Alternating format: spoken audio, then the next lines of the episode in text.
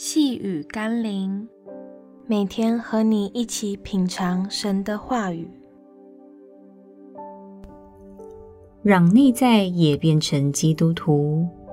今天我们要一起读的经文是《哥林多后书》第十章第七节：“你们是看眼前的吗？倘若有人自信是属基督的，他要再想想他如何属基督。”我们也是如何属基督的。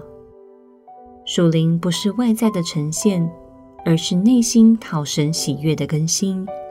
所以人绝不是因为他所说的属基督，就是一个真正的基督徒。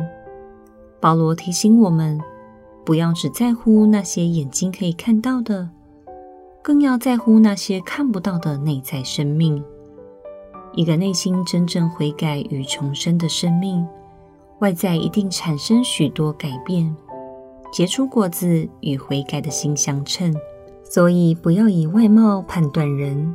我们没有人可以论断或决定一个人的敬虔究竟是否真的得救。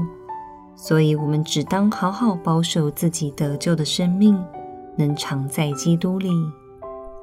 让我们一起来祷告：主啊，我自信是属于你的。不是因为我会参与教会的聚会，也不是因为我懂得一些圣经与教会规矩，而是因为我在你里面看见自己的罪与软弱，决定将我自己的生命献上，让你来改变与更新。谢谢你救了我，掌管我的一生，好让我属于你。奉耶稣基督的圣名祷告，阿门。